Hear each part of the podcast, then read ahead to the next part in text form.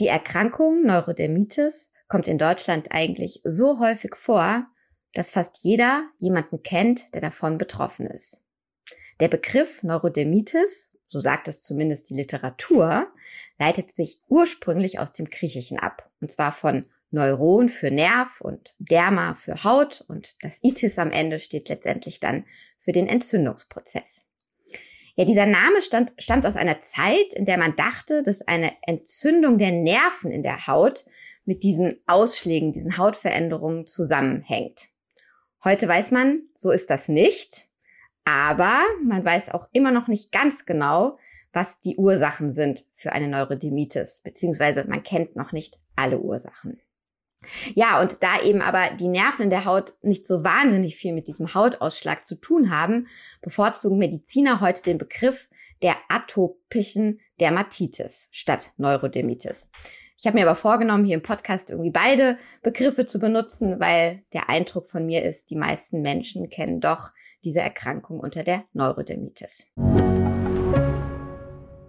Mein Name ist Dr. Tilman Rümenapf, niedergelassener Kinder- und Jugendarzt hier im Ennepe-Ruhr-Kreis. Die Einführung der Telematik sehe ich durchaus als Chance, aber aktuell fällt das System oft aus und es gibt viel zu wenig technischen Support. Dafür geht eine Menge Zeit drauf, in der ich die Kinder nicht genügend betreuen kann. Das muss sich ändern. Die besondere Nähe der niedergelassenen Haus- und Fachärzte ist in Gefahr. Was die Gesundheitspolitik jetzt dringend ändern muss, erfahren Sie auf rettetdiepraxen.de.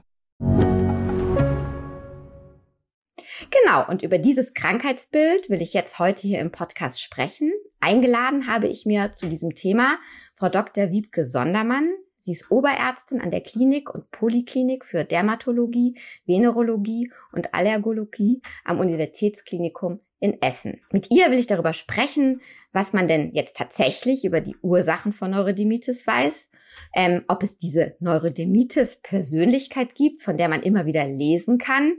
Ja, und ganz entscheidend, welche neuen Therapieeinsätze es gibt, mit denen Patienten geholfen werden kann. Vielleicht auch ganz speziell Kindern.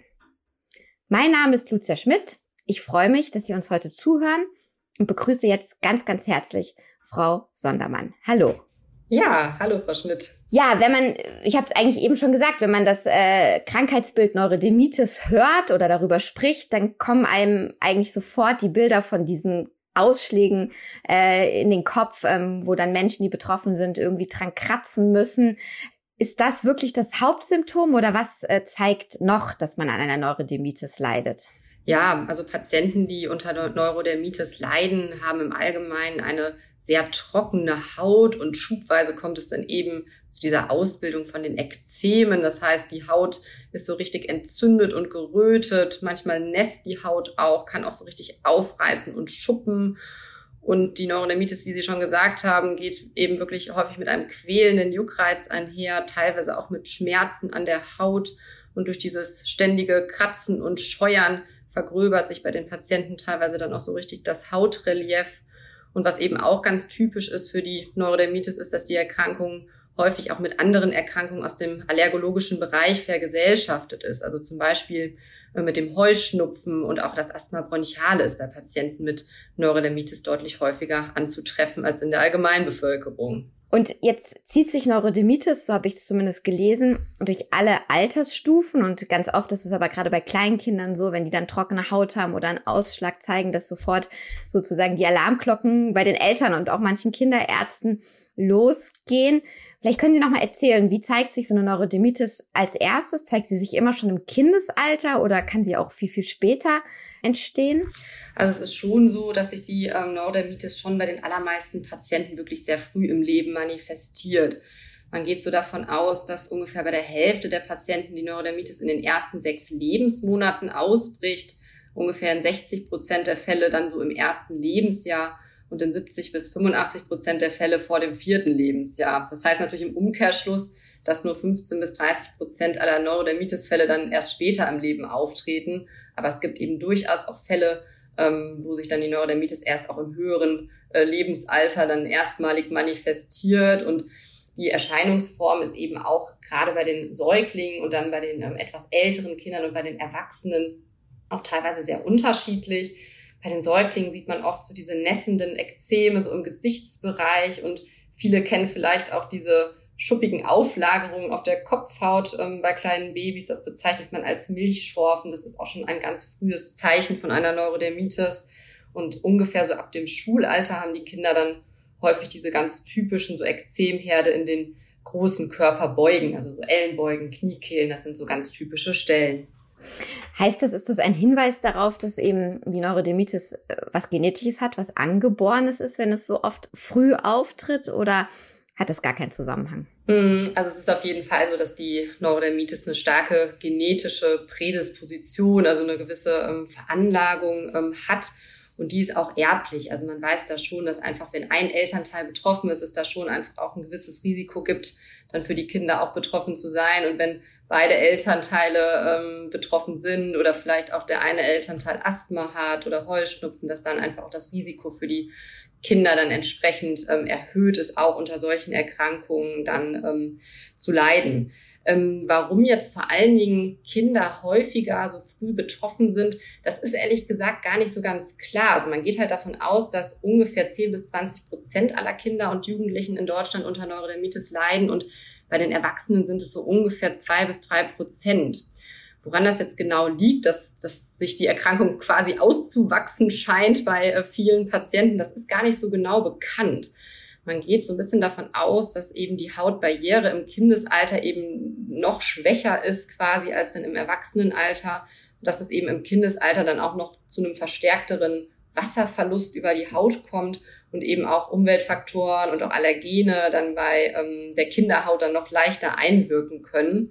Und was auch ganz interessant ist, ist, dass es halt auch Daten aus den USA gibt, die nahelegen, dass es vielleicht im Erwachsenenalter auch eine gewisse Untererfassung der Neurodermitis-Häufigkeit gibt, dass die Häufigkeit mit zunehmendem Alter vielleicht gar nicht so stark abnimmt, äh, wie man das aktuell annimmt. Und dass die Leute das dann aber einfach nicht mehr merken oder nicht mehr so stark haben oder nicht mehr melden. Also genau, und das ist genau, dass sie es dann nicht mehr ähm, so in der typischen Form merken und dass einfach auch die, die Manifestationsart ähm, auch anders ist und nicht mehr so klassisch ist. Manche Patienten haben dann auch eher sogenannte numuläre Ekzeme, also das heißt eher so runde, juckende Plaques so verteilt am Körper. Also das kann dann wirklich auch einfach sehr, sehr unterschiedlich aussehen und ist dann häufig einfach nicht mehr so ganz so vergleichbar mit dem, was dann typischerweise die kleinen Kinder dann eben als Neurodermitis haben. Jetzt haben wir schon gesagt, ja, es ist vermutlich oder kann vermutlich genetisch äh, ja ein Auslöser in der Genetik liegen. Sie haben auch schon gesagt, ähm, andere Allergien können es sein, Umwelteinflüsse. Vielleicht können wir mal zusammenfassen, weil das ja dann immer die große Frage ist, warum habe ich das jetzt? Wieso hat das mein Kind bekommen? Äh, was sind die Ursachen, die man jetzt wirklich auch sicher kennt ähm, in der Medizin? Genau, also wie Sie schon gesagt haben, die Ursachen sind halt bislang immer noch nicht komplett geklärt. Und was aber klar ist, ist, dass auf jeden Fall mehrere Faktoren an der Entstehung einer Neurodermitis beteiligt sind. Also zum einen die bereits angesprochene angeborene Prädisposition und durch diese angeborene Veranlagung besteht eben bei den betroffenen Patienten eine geschwächte Hautbarriere und gleichzeitig eben auch eine Verschiebung des Immunsystems in eine Richtung, bei der dann ähm, eben Botenstoffe einer bestimmten Form der Entzündung überwiegen. Und das Ganze zusammen sorgt dann eben für diese chronischen Entzündungsprozesse in der Haut und den entsprechenden Juckreiz. Und dazu kommen dann eben noch verschiedene Einflussfaktoren, die auf die Neurodermitis ähm, einwirken und dann eben die Erstmanifestation oder dann auch Schübe auslösen können. Und da gibt es halt ganz unterschiedliche ähm, sogenannte Triggerfaktoren. Ein Triggerfaktor, der sicherlich sehr, sehr häufig auch vorkommt, ist psychischer Stress. Da hatten Sie ja auch ganz am Anfang schon so ein bisschen darauf angespielt, dass ja der Begriff Neurodermitis da eigentlich auch ganz gut zu passt, dass halt da auch Haut- und Nervensystem halt auch sehr, eng zusammenarbeiten, auch wenn natürlich jetzt nicht die einzige Ursache der Neurodermitis ist, dass da irgendwelche Nerven entzündet sind, aber es ist halt schon so, dass auch über psychischen Stress bestimmte Stressachsen im Körper aktiviert werden, was dann halt auch die Entzündung bei der Neurodermitis in der Haut dann ähm, fördern kann. Ein weiterer ähm, relativ häufiger Triggerfaktor, gerade bei Kindern, sind Infekte. Das betrifft zum Beispiel Infekte der oberen Atemwege, aber auch zum Beispiel Infektionen im Bereich der Haut mit bestimmten Hautbakterien, sogenannten Staphylokokken, können eben zu einer Verschlechterung des Hautbefundes führen.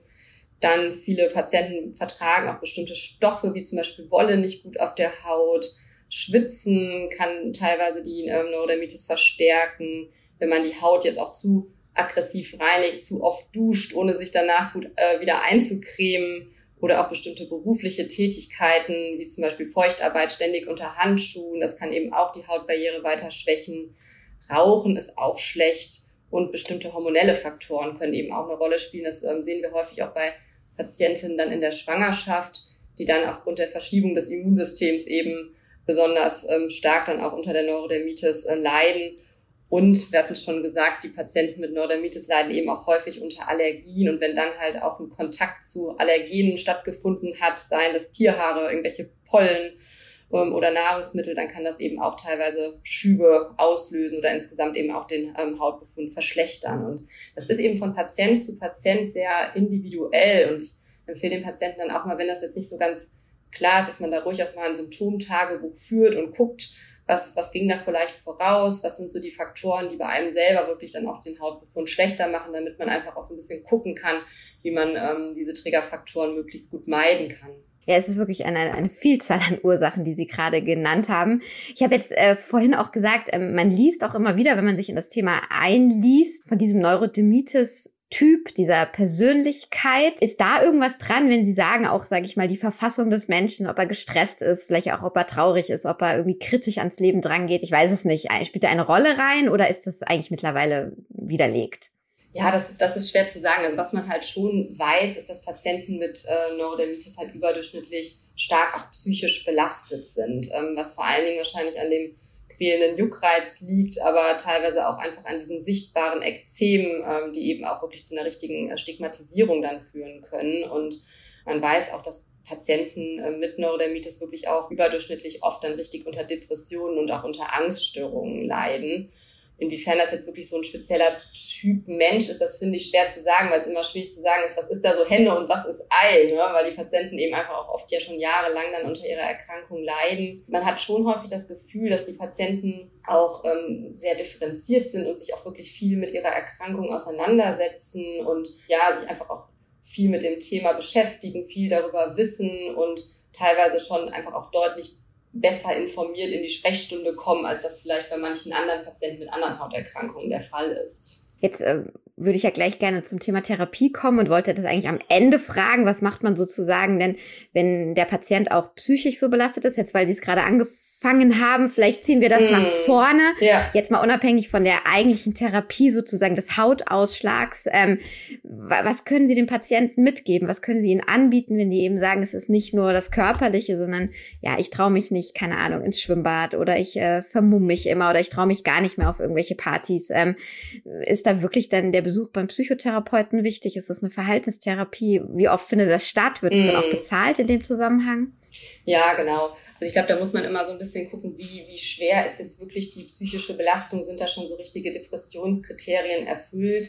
Wir machen da zum Beispiel bei uns auch in der Sprechstunde so ein Screening mit bestimmten Fragebögen und da kann man eben wirklich auch sehr gut sehen, und anhand der Scores gibt es da jetzt wirklich ein Risiko, dass eine manifeste Depression besteht. Weil wenn das der Fall ist, dann ist schon wirklich einfach eine professionelle Diagnostik und ähm, Therapie dann auch erforderlich wir bei uns in der Uniklinik haben es dann natürlich äh, relativ leicht, dass wir hier auch äh, sehr eng mit unserer Klinik für ähm, Psychiatrie und Psychosomatik zusammenarbeiten und hier wirklich eine Sprechstunde haben, wo wir die Patienten auch dann sehr, sehr schnell dann anbinden können.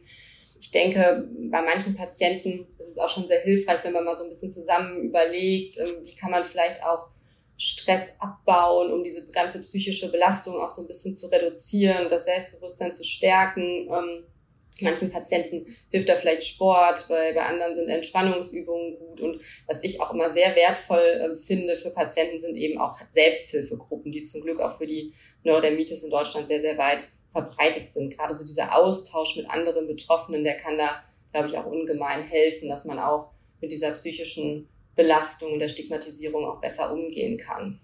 Jetzt haben wir ja vorhin davon gesprochen, dass vor allem junge Menschen auch davon betroffen mhm. sind. Das, was Sie jetzt so erzählt haben, klingt ja dann auch schon, sage ich mal, sehr abgeklärt für erwachsene Menschen. Wie ist das denn bei Kindern? Also gerade in, vielleicht bis zum Grundschulalter geht es noch, aber leider hört man ja auch immer mehr, dass es in der Grundschule schon viel mit Stigmatisierung anfängt und ähm, eben mit, mit, ja, mit Mobben von anderen Kindern. Ist das dann auch, also ich sag mal, hilft dann auch Entspannungsübungen und müssen die Kinder auch sofort zum Psychologen oder was kann ich meinem Kind anbieten, wenn ich das bei meinem Kind beobachte? Ja, klar, das ist natürlich besonders schwierig, das ist äh, völlig klar und ich glaube, da spielt uns jetzt zum Glück auch in die Karten, dass wir gerade auch Kinder jetzt immer besser behandeln können und einfach versuchen können, dafür zu sorgen, dass die Kinder einfach möglichst wenig auch unter ihrer Erkrankung leiden, dass da möglichst einfach diese Hänsel-Situationen gar nicht entstehen.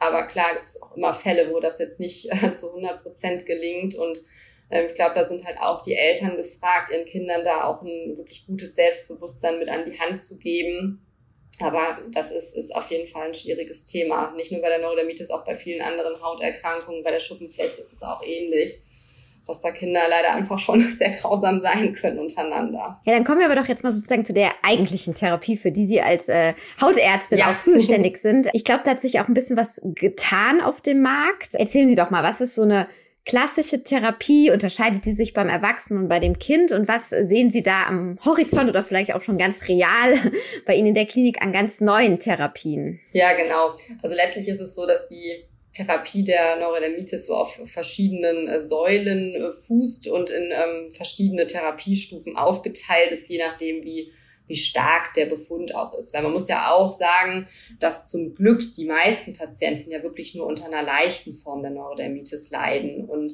die erste Therapiestufe wäre dann eben wirklich die konsequente Basistherapie. Und das bedeutet, dass man eben ähm, aufgrund einfach dieser defekten Barrierefunktion der Haut ja einfach ähm, als Patient dann sehr viel Feuchtigkeit immer über die Haut verliert und man muss eben die Hautbarriere einfach versuchen, so gut wie möglich durch eine wirklich tägliche rückfettende Pflege zu stärken und da kommen wirklich auch die Patienten alle nicht drum rum, dass man das wirklich ganz äh, konsequent machen muss. Und wenn dann eben trotz der guten Basispflege dann ähm, Ekzeme auftreten, dann ist es eben so, dass man mit ja, entzündungslindernden, kortisonhaltigen Salben und Cremes in erster Linie erstmal arbeiten würde. Für besonders sensible Hautbereiche, wie zum Beispiel das Gesicht, gibt's auch sogenannte topische Calcineurin-Inhibitoren. Und hier hat man eben bestimmte Substanzen in Salben beziehungsweise Cremeform gebracht, die ähm, zum Beispiel auch bei Organtransplantationspatienten angewendet werden. Und die Präparate haben eben den Vorteil, dass sie diese Cortison-Nebenwirkungen nicht mit sich bringen und trotzdem gut antientzündlich wirken und man sie deswegen eben auch längerfristig anwenden kann.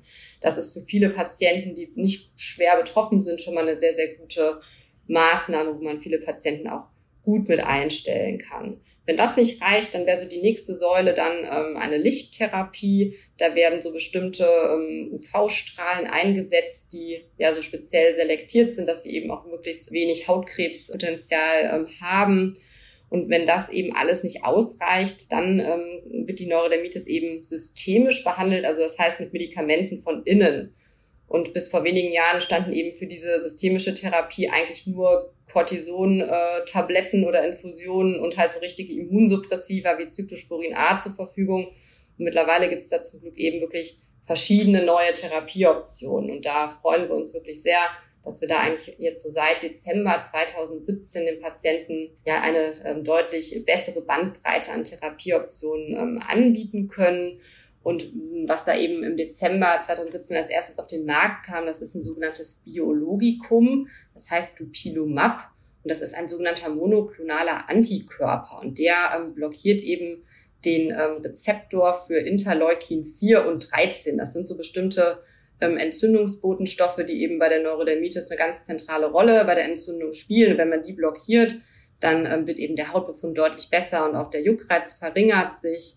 Und was eben bei diesem Dupilumab auch ähm, sehr praktisch ist, ist es, dass es auch halt für Asthma bronchiale zugelassen ist, was ja eben auch bei vielen Patienten mit Neurodermitis gleichzeitig besteht. Und jetzt im Juni letztes Jahr ähm, wurde auch zusätzlich noch das Tralokinumab zugelassen. Das ist auch ein weiteres Biologikum, was in Spritzenform gegeben wird. Und das richtet sich ganz gezielt gegen eben dieses Interleukin 13 und da ist ganz praktisch, dass die Patienten dann ähm, ab einem bestimmten Punkt, wenn die Haut schon sehr gut geworden ist, dann auch nur alle vier Wochen spritzen müssen. Bei dem Dupilumab ähm, spritzen die Patienten weiterhin alle zwei Wochen. Ja, und dann ähm, die nächste Gruppe, die jetzt wirklich ganz heiß diskutiert wird, das sind die sogenannten Januskinase-Inhibitoren. Das sind Tabletten und die kommen aus der Gruppe der sogenannten Small Molecules. Also Das sind kleine Moleküle im Gegensatz zu diesem Biologika, die halt wirklich eher größere Moleküle sind und die, ähm, diese Januskinase-Inhibitoren, die beeinflussen bestimmte Signalwege in den Zellen. Und ähm, darüber wirken sie antientzündlich. Und da haben wir im Jahr 2020 mit Baricitinib das erste Präparat in Deutschland auf den Markt bekommen. Und jetzt im Sommer des letzten Jahres wurde noch das sogenannte Upadacitinib äh, zugelassen und jetzt im äh, Dezember noch das Abrocitinib. Äh, ganz schön komplizierte Namen. Aber diese ähm, Januskinase-Inhibitoren haben eben den Vorteil, dass sie halt noch schneller die Hautentzündung lindern und vor allen Dingen eben auch den Juckreiz reduzieren. Ähm, und Nachteil ist da halt so ein bisschen, dass diese Tabletten halt schon etwas mehr ins Immunsystem eingreifen, sodass die Patienten etwas anfälliger äh, sein können für Infektionen, wie zum Beispiel Herpesinfektionen. Das jetzt haben Sie, also Sie haben ja erst so begeistert geredet, das verstehe ich. Jetzt haben Sie zumindest schon mal eine Nebenwirkung genannt. Das wäre jetzt noch mal eine Frage gewesen. Also äh, wirken die nur positiv oder müssen ähm, Patienten da auch mit äh, gewissen Nebenwirkungen rechnen? Also bei diesen ähm, Biologika, also bei dem äh, Dupilumab und bei dem Tralokinumab, da ist es tatsächlich so, dass äh, die Therapien extrem gut vertragen werden, da eben auch wirklich ganz gezielt diese einzelnen Entzündungsbotenstoffe da angegriffen werden. Eine, eine typische Nebenwirkung, die wir bei diesen Therapien beobachten, das ist die Konjunktivitis, also die Bindehautentzündung. Und ähm, das tritt vor allen Dingen beim Dupilumab noch ein bisschen häufiger auf als beim ähm, Tralokinumab. Und da weiß man auch noch nicht so richtig, woher das kommt. Und da empfehlen wir den Patienten dann auch, zum Beispiel, wenn sie schon wissen, dass sie da vielleicht so eine gewisse Veranlagung für haben und immer mal wieder eine Bindehautentzündung haben, dass man da schon mit pflegenden Augentropfen direkt dann auch prophylaktisch dann arbeitet und falls diese Bindehautentzündung auftritt, dann kann man auch mit bestimmten Augentropfen, die dann auch antientzündlich wirken, auch ganz gut gegensteuern. Aber es kann bei einzelnen Patienten schon auch sein, dass die Therapie deswegen dann irgendwann doch abgebrochen werden muss. Aber das betrifft zum Glück jetzt auch nicht so viele Patienten. Und bei diesen Januskinase-Inhibitoren ist es eben vor allen Dingen so, dass halt das Immunsystem beeinflusst wird, was wir ja auch in gewisser Weise wollen, weil wir haben ja auch eine zu starke Entzündungsaktivität bei der Neurodermitis. Aber das kann eben als Nebeneffekt auch haben, dass man etwas infektanfälliger ist. Es gibt bestimmte Laborwerte, die man unter der Therapie auch kontrollieren muss, bestimmte Muskelenzymwerte, das Blutbild und so weiter.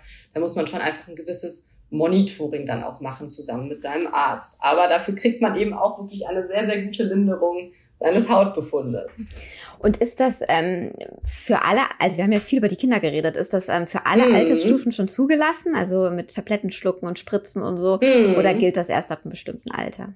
Ja, genau. Also es ist ähm, aktuell so, dass für Kinder ab zwölf Jahren mit einer mittelschweren bis schweren atopischen Dermatitis eben schon das Dupilumab als Biologikum zugelassen ist und dieser ähm, Januskinase-Inhibitor Upadacitinib. Und ab sechs Jahren ist zudem mittlerweile auch für die, zumindest für die schwere atopische Dermatitis, auch das ähm, Dupilumab äh, in Deutschland verfügbar, sodass wir zumindest wirklich auch den schwer betroffenen Kindern ab sechs schon sehr effektiv helfen können. Und da laufen sogar auch aktuell noch Studien, auch wirklich ähm, mit Säuglingen ab sechs Monaten, sodass wir da wahrscheinlich auch noch ähm, demnächst eine ähm, Indikationserweiterung für noch jüngere Kinder bekommen werden. Und eben ab zwölf Jahren haben wir dann zumindest auch schon zwei Therapieoptionen, also einmal eine Spritze und einmal eine Tablettentherapie, die da ähm, entsprechend zur Verfügung stehen. Das äh, ist auf jeden Fall sehr erfreulich und wir haben hier in der Klinik auch schon einige Kinder und Jugendliche da erfolgreich eingestellt. Ja, das klingt ja wirklich sehr, sehr positiv. Und die, die spritzen sich das selbst dann ähm, oder muss man da zum Arzt alle zwei Wochen bei den Spritzen? Ja, also mh, mm, die Kinder, die ähm, werden dann gespritzt. In der Regel fangen wir dann erstmal damit an, dass wir das auch dann den Eltern hier zeigen, dass sie zu den ersten Spritzen dann zu uns kommen. Und je nachdem, wie sehr die Eltern sich das auch zutrauen, ähm, kann das dann irgendwann auch zu Hause dann weiterlaufen und die Eltern können das dann selber durchführen. Oder manche Eltern gehen dann auch mit ihren Kindern dann zum Kinderarzt, gerade wenn sie dann doch von etwas weiter herkommen, da findet man dann eigentlich immer Lösungen. Aber prinzipiell kann das tatsächlich auch komplett dann ab einem bestimmten Punkt, wenn das gut funktioniert, dann zu Hause durchgeführt werden. Und dann die letzte Frage zur Therapie, die man in Deutschland leider immer stellen muss. Ähm, ja. Wenn das so moderne und gute und neu auf den Markt gebrachte Medikamente sind, zahlen das die Kassen? Ja, also man muss eben schon bestimmte, äh, ich sag mal, Kriterien dann auch erfüllen. Es ist jetzt nicht für, für jeden Patienten jetzt so gedacht, der vielleicht jetzt ähm, juckende Ekzeme in den Ellenbeugen hat, sondern da muss man eben schon eine sogenannte mittelschwere bis schwere Neurodermitis haben und Da gibt es eben verschiedene Scores, ähm, mit deren Hilfe wir dann als Ärzte auch den Schweregrad der Neurodermitis bestimmen können. Da gibt es eben so bestimmte objektive Scores, wie so diesen Eczema Area and Severity Index, den sogenannten EASY. Es gibt auch bestimmte andere Scores, ähm, wo eben auch dann noch die subjektiven Symptome des ähm, Patienten auch mit hineinspielen, weil die sind eben auch ganz, ganz wichtig. Es wird auch immer abgefragt, wie schlimm ist jetzt wirklich der Juckreiz, wie stark ist die Einschränkung der Lebensqualität. Da gibt es eben auch bestimmte Fragebögen für und man muss eben auch nachweisen können, dass eben auch anderweitige konventionelle Therapien nicht ausreichend gewirkt haben, wie zum Beispiel auch stark wirksame äußerliche Therapien oder zum Beispiel auch eine Lichttherapie. Wenn man das eben auch dann ähm, gut dokumentiert als Arzt, dass die Kriterien da erfüllt sind,